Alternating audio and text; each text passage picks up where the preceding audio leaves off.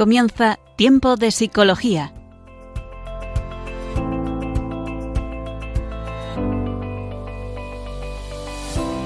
Nos acompaña a lo largo de la próxima hora Cristina Velasco.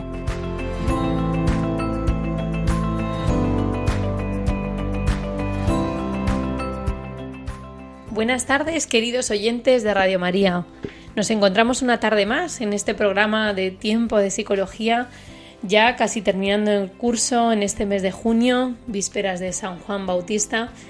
Y hoy vamos a hacer un programa que lo vamos a dedicar, como estábamos haciendo en esta temporada 2, a hablar de un trastorno psicológico. En este caso vamos a hablar del trastorno del espectro autista.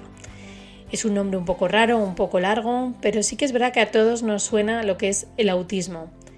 Para hablar mejor de esto, vamos a trasladarnos a un aula muy especial y a un área muy específica de este trastorno, que son las aulas TEA. En concreto, vamos a trasladarnos al Colegio Stein de Madrid para hablar sobre lo que es el trastorno del espectro autista. Comenzamos.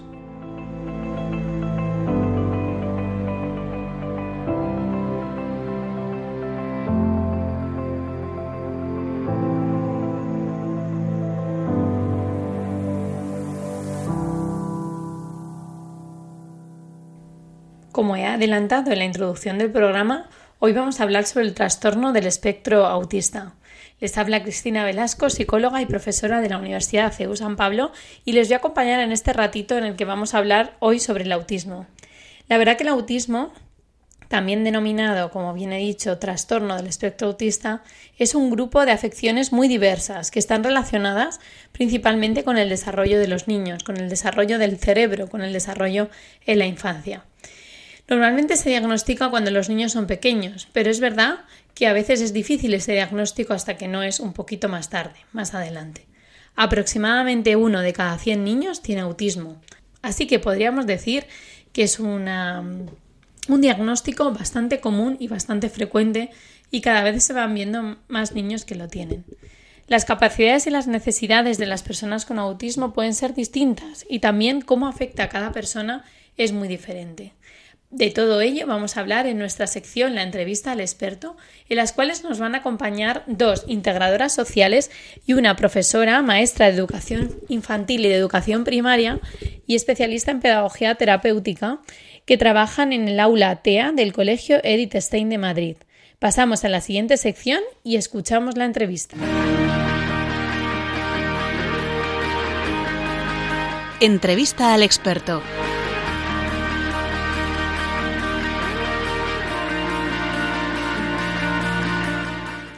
Pues aquí seguimos en Tiempo de Psicología, esta tarde con un programa muy especial, como ya he comentado, nos hemos trasladado al centro Edith Stein y estamos con el equipo del Aula TEA que paso a presentar porque hay tres personas que van a hablar esta tarde con nosotros sobre el trastorno del espectro autista.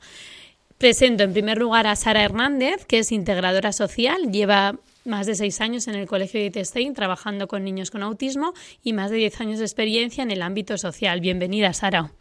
Gracias. Después voy a presentar a Vanessa García, que también es compañera suya y es integradora social también. Ha trabajado en el ámbito social durante casi 10 años. Eh, bienvenida, Vanessa. Gracias, encantada de estar con vosotros. Y por último paso a presentar a Natalia, que es maestra de educación infantil y educación primaria y es eh, tiene la especialidad de pedagogía terapéutica, luego ya nos explica un poquito más también, y trabaja en el aula TEA, está en este aula TEA desde hace dos años, así que bienvenida Natalia. Buenas tardes, gracias. Muy bien, pues nada, vamos a conversar ahora con este equipo fantástico sobre lo que es el trastorno del espectro autista. Así que la primera pregunta que os haría sería sobre todo definir eso, ¿qué es el trastorno del espectro autista? Eh, empezamos fuerte, empezamos ahí con una pregunta compleja. Eh, bueno, sí que es verdad que yo creo que al final Mm, casi todas las personas tenemos alguna referencia, aunque sea de películas, de algún libro, alguien que conocemos, eh, pues que, lo asociamos un poco a este nombre, ¿no? Al, al, autismo. Eh, pero bueno, todo tiene también una base, una base em, como más teórica y, si queréis, pues, pues os la cuento. Eh, antes en el DSM-4 se llamaba trastorno generalizado del desarrollo, pero hubo un cambio, también un poco porque no paraba de incrementar el número de personas que, tenían este trastorno y, cambiaron la nomenclatura a trastorno eh, del espectro autista, ¿vale? Entonces sigue incluyendo como más o menos eh, el mismo grupo de personas, pero han especificado un poco más las características que hacen que entres dentro de, de esta categoría. Y al final, pues es un trastorno del neurodesarrollo. Lo que, lo que cambia en estas personas es que eh, el desarrollo del cerebro se va haciendo como de una manera que podría ser diferente y, las neuronas conectan entre sí, eh, pues eso, de, de, una, de una manera diferente. Sí que es verdad que es un trastorno en el que queda muchísimo, muchísimo, muchísimo por investigar. Eh, desde aquí hacemos un llamamiento a cualquier persona que, que tenga pendiente una tesis doctoral, que la verdad que, que es algo que, puede ser muy, muy, muy interesante. Y bueno, al final, pues una vez que ya está esa nomenclatura general, esa especie como de, bolsa general, eh, hay unas características que es lo que definen que una persona tenga autismo o que tenga pues otro tipo de, de trastorno. ¿no? En principio, la mayoría de ellos tienen una alteración en la relación social, también se incluiría que desarrollan patrones repetitivos en el comportamiento, que podrían ser estereotipias, que es eso que a veces yo creo que hemos visto en las películas, como que pues hay aleteo, agitan las manos, eh, saltan de manera compulsiva, pero también puede ser pues que, siempre necesiten pasar por un sitio concreto o que siempre necesiten hacernos las mismas preguntas. Em, también otro apunte interesante es que aparecen las primeras fases del desarrollo, ¿no? al estar dentro de la categoría de, trastornos generalizados del desarrollo o del espectro autista. Eh, se hace sobre todo, o sea, sucede sobre todo como en, las primeras fases del, desarrollo. Por lo tanto, si somos una familia eh, que tenemos un, niño pequeño, lo empezaríamos a notar en torno a los dos, tres años, ¿vale? Que son un poco las fases evolutivas en las que en las que ya iríamos notando comportamientos distintos. Y bueno, y al final pues la afectación que genera es que pues te afecta en las áreas personales, eh, bueno, de desarrollo como personal, en la autonomía, en las emociones y en algunos casos también en, la parte comunicativa. Y sí que me gustaría hacer un apunte, que a veces que yo creo que que hay como cierta confusión, que el, TEA puede ir asociado a una discapacidad intelectual o no. Eh, o sea, podemos encontrar eh, chicos y chicas muy funcionales eh, y algunos, pues que bueno, que tienen mayores dificultades o mayor afectación en el área también cognitiva. Y bueno, eh, anteriormente eh, se establecía como en tres categorías, eh, había como tres niveles y en función de la necesidad de ayuda. el nivel uno era que necesitaba simplemente ayuda, nivel dos diríamos como ayuda media y el nivel tres es ayuda muy notable. Pero según han ido como pasando los, los años, se ha establecido más como una especie de abanico. Eh, si me escuchase algún, alguna persona con autismo diría que qué abstracto, ¿no? Pero eh, al final se decidió que, que una persona con autismo es muy difícil encasillarla, porque esas características de las que hablábamos antes pueden cambiar a lo largo de su vida. Pueden darse una mayor afectación en el área social, pero sin embargo una afectación muy leve eh, en la parte cognitiva. Puede darse mucha afectación en la parte de comunicación y una, afectación muy bajita eh, pues en otra de las áreas, ¿no? En, autonomía, por ejemplo. Entonces, bueno, sí que lo hicieron un poco más como... como ahora, se habla de el abanico del, espectro eh, autista. Muy bien, quien nos habla ha sido Vanessa, integradora social de este aula de, halcones. Y es verdad, ¿no? Lo que comentaba Vanessa, que las dificultades son en muchas áreas, ¿no? Eh, ya es un abanico, es un espectro, es verdad que es una palabra un poco rara que en psicología se usa mucho, porque se usan muchas palabras así extrañas, pero es verdad que eso también quiere decir que hay una variedad de niños, ¿no? Que podemos encontrar niños con mucha capacidad para funcionar en un área eh, comunicativa, por ejemplo, y menos en otra, en otra área emocional, y bueno, que son muy diferentes unos a otros, ¿no? Que también al preparar el programa me comentaban la importancia de, no encasillar, ¿no? De no creer que un autista es una, una persona, perdón, con autismo es una, de una determinada manera. Eh, muy bien, y nos ha descrito Vanessa más o menos en qué áreas tienen más dificultades estos niños. ¿Nos podríais decir sobre todo en qué áreas son las que más eh, trabajáis o bueno, los problemas que tienen, cómo los gestionáis?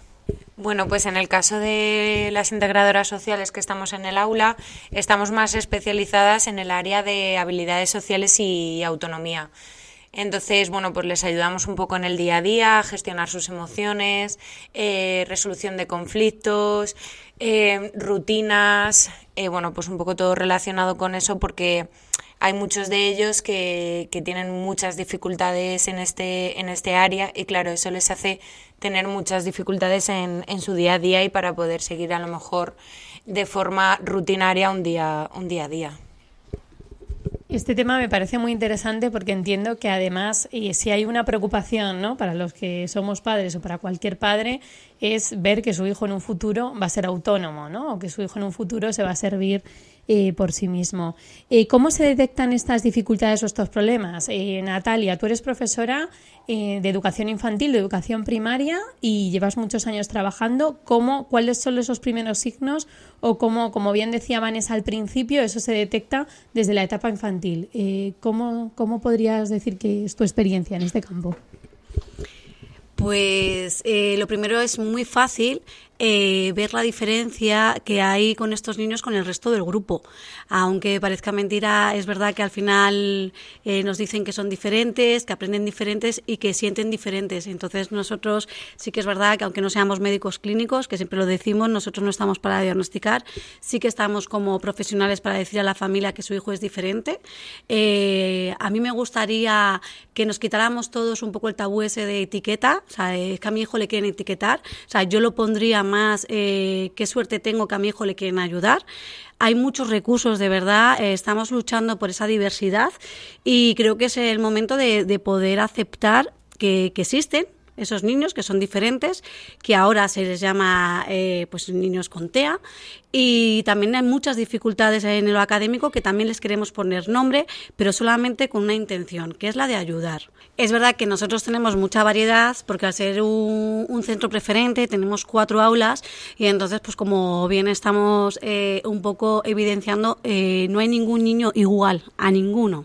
Entonces, cada uno eh, hay que trabajar para cubrir sus necesidades. Entonces, yo como PT, eh, mi prioridad, igual que la de mis compañeras integradoras, que es un poco integrarles en la sociedad, en el grupo de iguales, en el centro escolar y, trabajar sus habilidades sociales, yo como PT lo que intento trabajar es que tengan un aprendizaje funcional, trabajar sus funciones ejecutivas, trabajar la parte del lenguaje, eh, siempre mirando hacia su futuro y ver mm, también priorizar eh, lo que realmente le va a ser importante.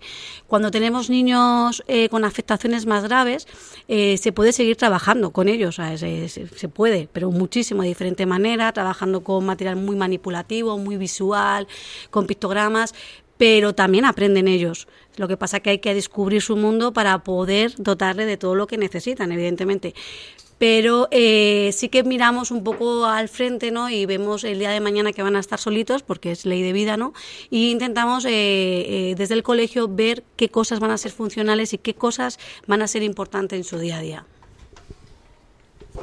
Qué bien, Natalia, todo lo que cuentas. Yo creo que si hay una cosa importante cuando miras a un niño, ¿verdad? Es ver en él su futuro. O sea, o ver que que ese niño va a llegar pues a, algo en su vida y, que el niño entienda que nosotros creemos en eso es tan importante porque eso también le ayuda a avanzar y, a crecer.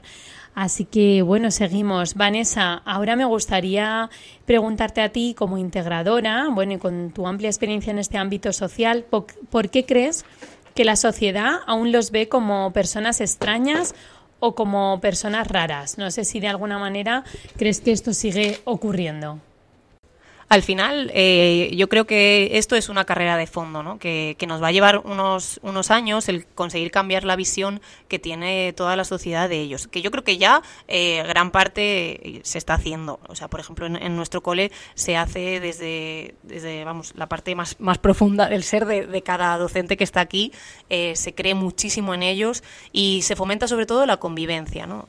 ya no solo se habla de la parte de integración, sino la parte de convivencia, de que son uno más. Y, y que tienen como un poco pues los mismos derechos que tenga cualquier otro alumno y, y también pues eh, la parte de que se les atienda sus, sus, necesidades. Y hablo un poco eso de que es una, una carrera de fondo porque realmente se empezó eh, a estudiar un poco más pues de, de, dónde provenía este, este trastorno, se empezó a estudiar más la parte genética en torno a 2012 que es que estamos hablando de, de hace, hace nada. Entonces yo creo que todavía quedan pues son muchos estudios que realizar que nos van a dar una visión eh, pues de cómo se puede trabajar de una manera pues eh, más exhaustiva, sobre todo en la parte sensorial. Hay mucho desconocimiento en la parte sensorial que yo creo que es eso lo que a veces les hace ver como personas raras, porque tú no entiendes a, por qué está teniendo miedo a una cosa que tú a lo mejor no ves o por qué se está tapando los oídos a algo que tú no oyes y, y al final creo que la parte esa de, de esa nomenclatura de raros es porque hay una manera de ver el mundo que no eres capaz de, empatizar del todo, de decir, ay, ¿por qué, ¿por qué está actuando así? Y tiene que ver con la parte sensorial, que hay algunos de ellos, eh, casi todos tienen desajustes sensoriales en mayor o menor medida, y, yo creo que, es un área que desconocemos mucho, incluso los profesionales.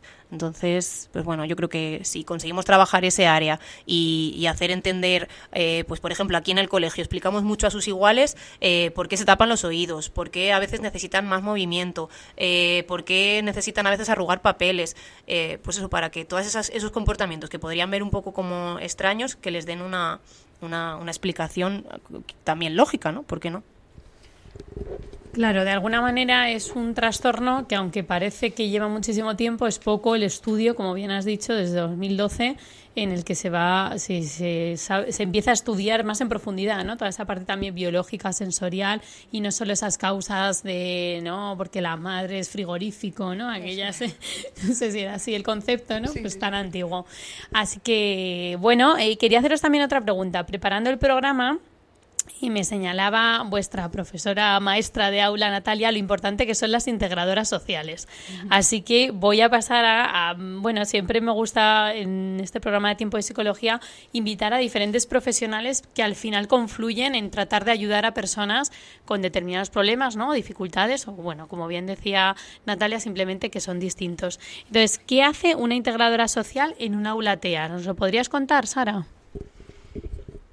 Bueno, sí que me gustaría recalcar que al final eh, el aula TIA es muy importante el trabajo en equipo. Al final la PT no es nadie sin la integradora y la integradora no es nadie, no es nadie sin la PT.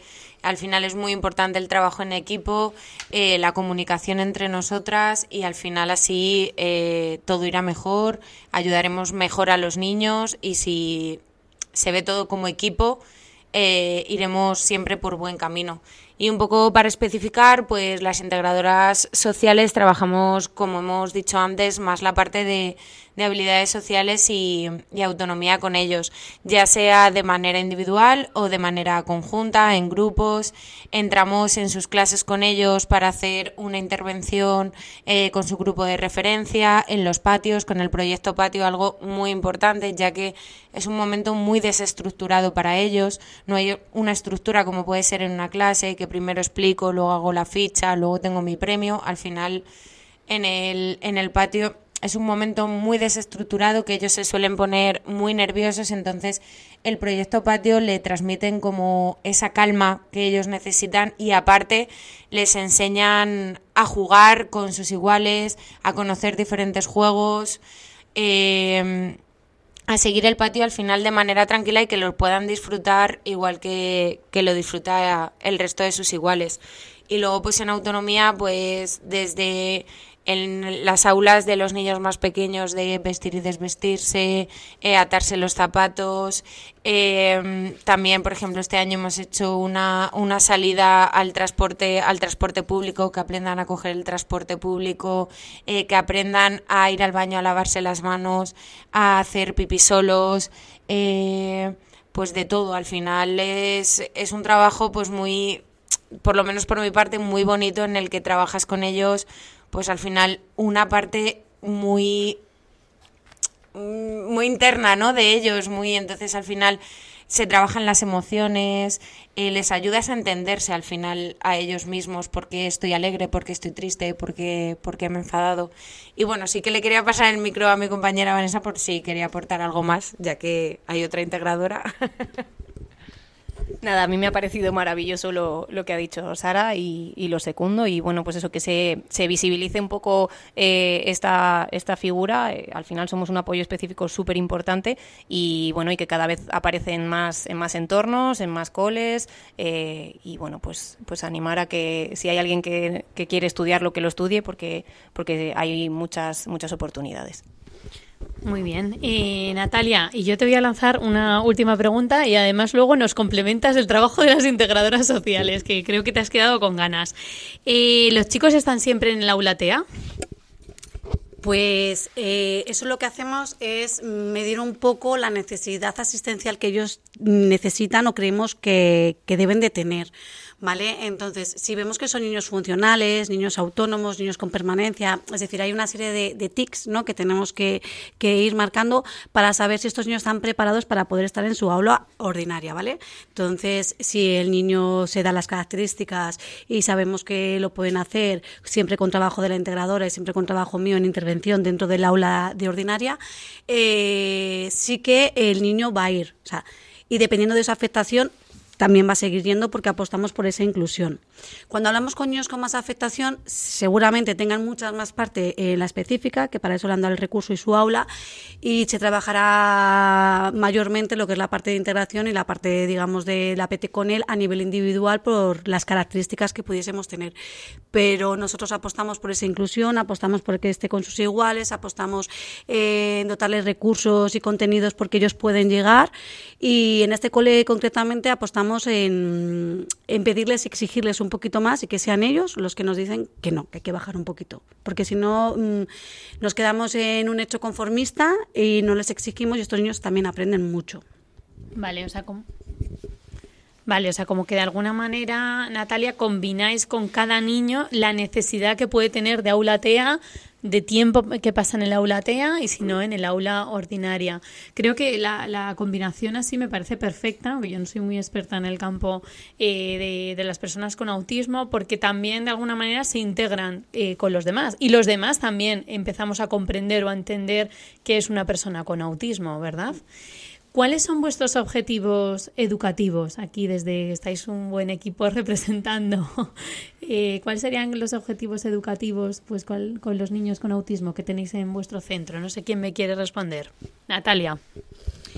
Pues yo creo que no sé si mis compañeras están de acuerdo co conmigo. Eh, el objetivo principal para nosotros es que nuestros niños sean felices que se sientan entendidos por nosotros, eh, luego despertar la sensibilidad al resto de la comunidad educativa y a sus iguales.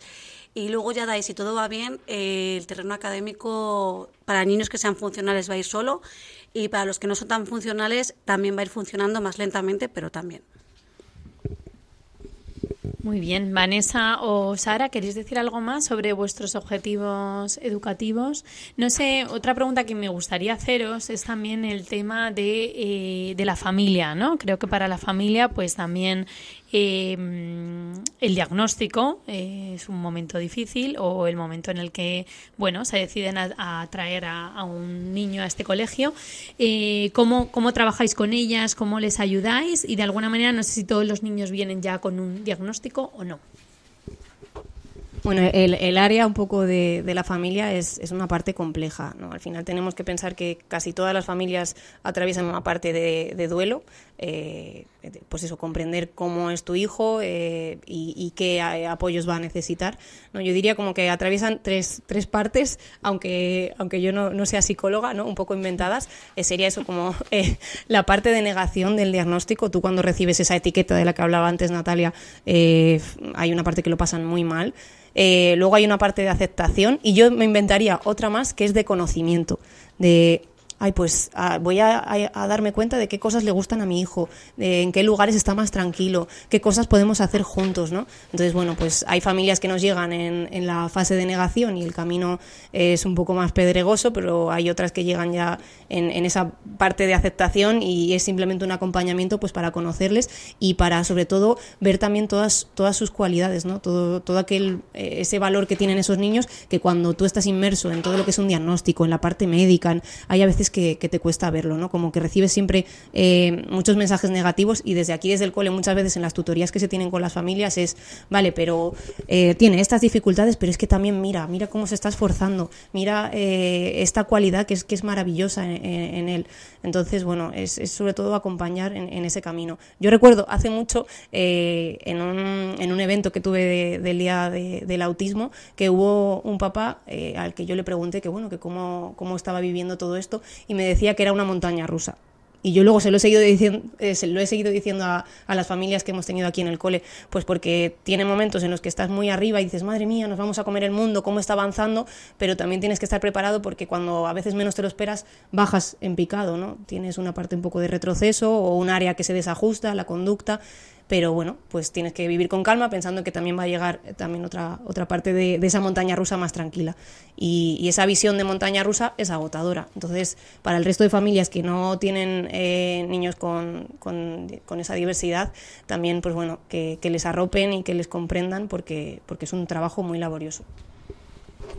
Muy bien, Vanessa, pues muchas gracias. Qué, hermosa esta respuesta también, porque a veces con las etiquetas el problema que tenemos es ese, ¿no? Y los propios padres también se tienen que quitar la etiqueta y tienen que aprender a ver a su hijo, porque su hijo tiene cualidades, tiene personalidad, tiene características, unas se parecerán más a ellos, otras no, y, quitarse esa, esa etiqueta les permite pues, pues ver a ese niño, ¿no? Que va mucho más allá de, de ese bueno, de esas etiquetas, ese diagnóstico. Muy bien, pues nada, estamos llegando ya a nuestro fin. Me da mucha pena porque la verdad que, que está muy interesante todo lo que estamos hablando. Y, en, a ver, em, Vanessa nos quiere aportar una cosita más, ya que estamos terminando. Dinos, Vanessa.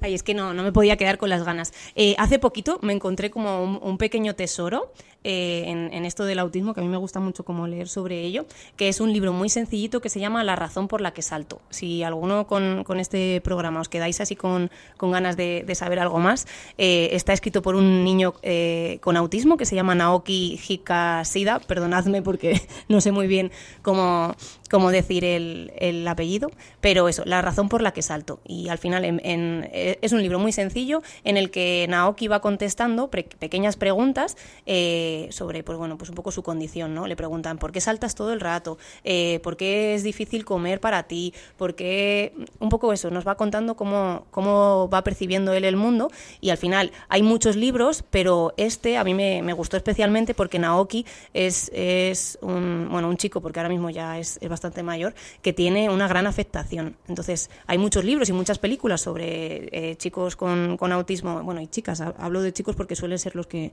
los que mayor diagnóstico tienen, ¿no? Eh, como más, funcionales, ¿no? Eh, pues las típicas series, pero hay muy poco, mm. eh, muy poca información sobre cómo perciben ellos el mundo, lo que sienten de, personas con autismo un poco más, más severo, ¿no? De mayor afectación. Así que bueno, es una lectura muy, muy sencilla y quien se quede así con el gusanillo, se lo recomiendo.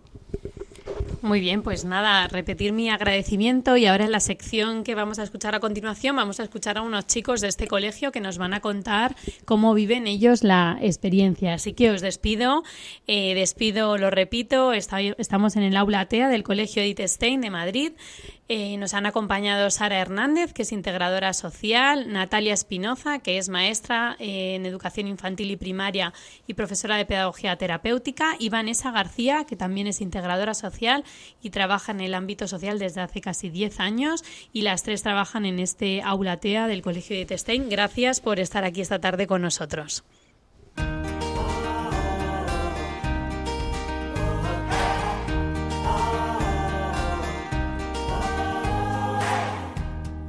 Eres mis alas, yo soy tu rey, tú mi esperanza, si estoy sin fe, yo te sujeto en la cuerda floja, tú a mí me salvas si todo ahoga.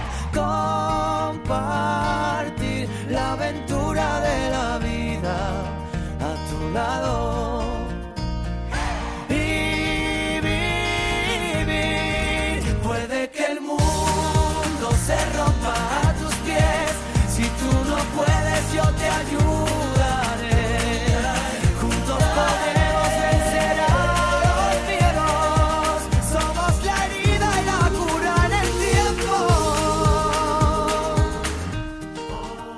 Pues aquí seguimos en el aula Halcones del colegio Edith Stein y ahora vamos a hablar con dos chicos que vienen a este colegio y tienen muchas ganas de contarnos todo lo que hacen en él, en esta aula, bueno, y también en, en todo el colegio.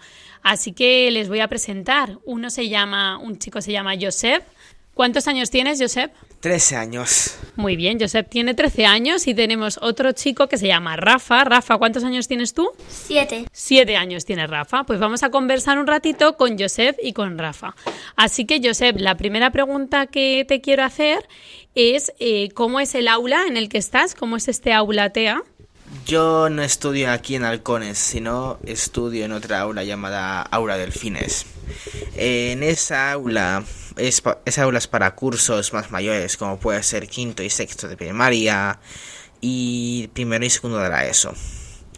Muy bien, ¿y qué nos cuentas? ¿Cómo es ese aula? ¿Cómo lo describirías a los oyentes, a las personas que nos están escuchando y ellos no lo ven? Descríbeselo un poquito. Es un aula que es comparada con las otras, pequeña, pero tiene, yo diría que los recursos suficientes para un alumno de aquella categoría. O sea, tiene, tenemos tipes, tenemos bolígrafos, tenemos eh, tijeras, tenemos un orador con internet, tenemos una pizarra, tenemos muchos elementos de que nos podría ser más fácil eh, lo que es aprender. Muy bien, o sea, es un aula que tiene elementos que crees que te ayudan en tu aprendizaje. Vale. Y Rafa, eh, ¿cómo es este aula de halcones? ¿Cómo lo describes a las personas que no lo están viendo, pero se lo vas a describir tú? ¿Cómo es? Pues es, em, pues son muy bonitos, son preciosos, tienen cosas guays, tienen rincones, eh, eh, tienen el, el rincón de los horarios, el rincón de juegos, el rincón de trabajo y el rincón de relajación. Ah, muy bien, estupendo. O sea que aparte de lo que nos decía tu, tu amigo eh, de que tiene recursos especiales, además se trabaja por rincones. Muy bien. ¿Y qué se hace en ella? A ver, Josep, ¿qué haces en tu día a día en el aula en el que estás, en el aula de delfines? Yo realmente no voy mucho a la, a la aula de delfines. Más estoy más arriba con mis compañeros estudiando las asignaturas normales, como puede ser física y química o geografía e historia. Eh, hay algunas veces de que tengo que bajar abajo. Y esas son las clases de habilidades sociales. Vale, muy bien. O sea que Josep refleja lo que hablábamos anteriormente, que no todos los, o sea que no siempre están en el aula TEA, sino que también están en el aula ordinaria con sus compañeros, como bien ha dicho, estudiando. Y Rafa, ¿tú qué haces sobre todo aquí en el aula TEA, en el aula de halcones? Pues trabajo, pu- eh, juego, eh, trabajo mis emociones, la empatía y todo cosas de las emociones. Ah, muy bien, estupendo. ¿Y qué es lo que más te gusta de este aula? ¿Qué es lo que más te gusta? Mm, Pues a mí me gusta de esta clase, de esta clase los puzzles, las, los huevos, eh, los pop-its, eh, pues pintar y muchas cosas. Muy bien, y ahora que no nos escuchan, tus profes, ¿te gustan tus profes de aquí del aula TEA? ¿Quiénes son tus profesoras? A ver. Natalia y Vanessa. ¿Y a qué te ayudan ellas? ¿A qué cosas crees que te ayudan tus profesoras? Pues ayudarnos a ayudar a estudiar, a relajarnos y, y que nos pongan vídeos para, para ver cómo se hacen. Oh, muy bien, o sea que te encanta estar con ellas, ver vídeos, aprender cosas nuevas, eso te encanta. Muy bien, Josep, ¿y qué es lo que más te gusta a ti del aula delfines, de tu aula TEA? No sé qué decir. Yo diría de que tenemos un horario también, pero en vez de estar en una área específica lo tenemos en nuestras mesas. También tenemos un piano, un sintetizador. Y también tenemos una área de relajación. Muy bien, o sea que esas tres cosas dirías que te gusta muchísimo de, de tu aula TEA, que a lo mejor no las tienes en las otras, en el otro, en las otras aulas con los compañeros, ¿verdad? Muy bien, y a mí me gustaría preguntaros una cosa, ¿vale? Em, para vosotros, eh, ¿nos podéis explicar cómo es vuestro modo de entender el mundo? Eh, a ver, Rafa, empezamos por ti. ¿Cómo me explicarías que es tu modo de entender el mundo, de relacionarte con los demás? Me puedes contar algo de eso, también para que lo escuchen los oyentes de Radio María. Pues a mí me gusta, a mí me lo explica con, con, em, con carpetas que dicen sábado, escribiendo en papeles, eh, en el ordenador. Vale, o sea que hay un modo de entender tu mundo que tiene que ver con imágenes, con dibujos. ¿Y esos tienen un nombre? No, No, son tus imágenes y tus dibujos. Y así te gusta ver el mundo. ¿Y cuando te relacionas con los demás, también lo haces a través de eso? mm, algunas veces. Algunas veces. Muy bien. Y Josep, eh, ¿tú cómo, cómo, te repito la pregunta, ¿vale? Porque igual en este rato se nos ha olvidado. Eh, ¿Cómo es tu modo de entender el mundo, de ver el mundo de alguna manera y de relacionarte con los otros compañeros? ¿Cómo es? ¿Cómo nos lo describirías? Yo diría que para mí entender el mundo normal sería, sería similar a lo que mucha gente sin autismo sería. O sea, yo necesito pictogramas, entiendo muy bien las acciones. O sea, si me dice alguien, no sé, cómprame esto, se lo compro. Yo también eh, cumplo con lo que son mis necesidades, también con, mis, con mis responsabilidades. También yo diría de que soy sea, de alguna manera crees que te relacionas con los demás como otros compañeros tuyos, ¿no? Yo, bueno, hablando sobre ese tema, eh, yo me relaciono bien con mucha gente, da igual siendo su edad, o sea, da igual si tiene, no sé, 5 años a 29 años.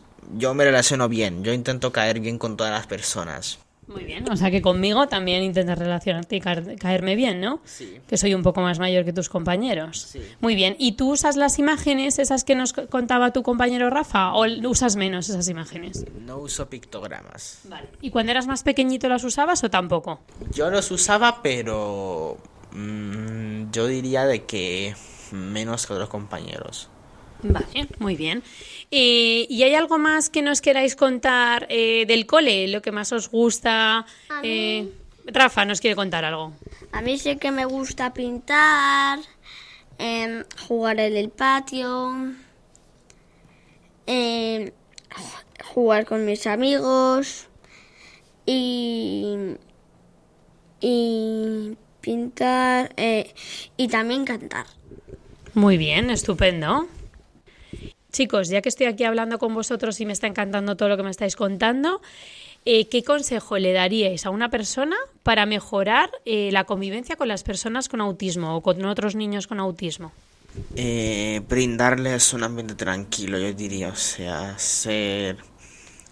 eh, no hablar tan alto, sino más bajo.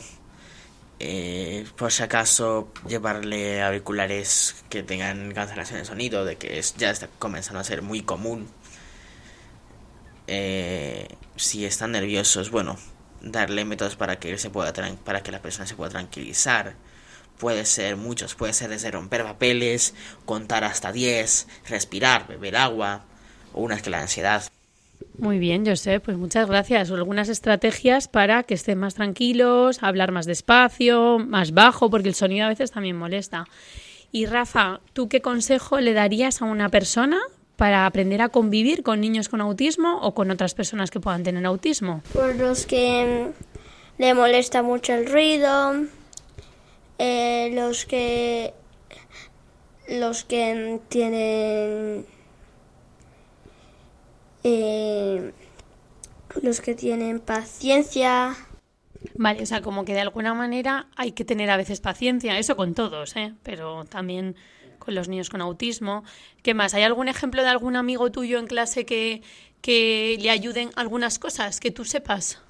sí, eh, como Alex, eh, mi amigo, que le gusta mucho en los papeles y le molesta el ruido. Vale, o sea, como que eh, con ese tema del ruido hay que tener cuidado, ¿no? Y en clase seguro que sois muy cuidadosos para no hacer mucho, mucho ruido, para no molestar a los amigos. Bueno, a ver, en mi clase de Doña Elena eh, hacen un poco de ruido, pero en clase de halcones no. Vale, o sea que la clase de halcones sabe muy bien cómo tiene que actuar. Muy bien, pues nada, gracias chicos, os doy las gracias en mi nombre, también en el nombre de Radio María, por habernos contado vuestro testimonio y vuestra experiencia aquí en el aula Halcones Eitestein, así que despido a Rafa, despido a Josep, dándoles las gracias y seguimos.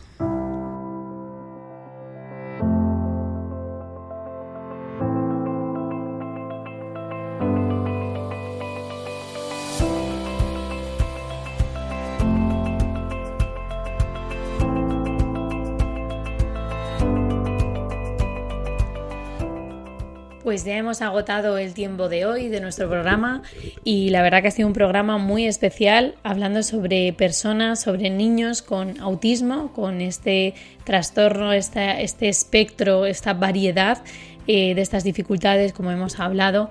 Sobre ello quiero agradecer especialmente pues, a las profesoras, a las integradoras sociales del aula TEA del Colegio Edith Stein, en concreto a Sara Hernández, a Natalia Espinoza y a Vanessa García, quienes nos han acompañado en este programa, y muy especialmente también a los dos niños que nos han dado su testimonio, ¿no? su experiencia sobre lo que es pues tener autismo y estar en estas aulas TEA, en especial a Joseph y a Rafa. Les doy muchas las gracias. También agradezco a todo Radio María y a las personas que hacen posible este programa. Si quieren volver a escuchar este programa cualquier otro de los que hemos hecho en esta temporada 1 o en esta temporada 2, los pueden encontrar en el podcast en www.radiomaria.es y pueden contactar con nosotros a través del correo electrónico tiempopsicología@radiomaria.es el próximo programa será el 21 de julio y abordaremos un poquito más este trastorno del espectro autista desde otro enfoque y también contando con un testimonio de un familiar. Gracias a todos y un abrazo en el corazón de nuestra Madre.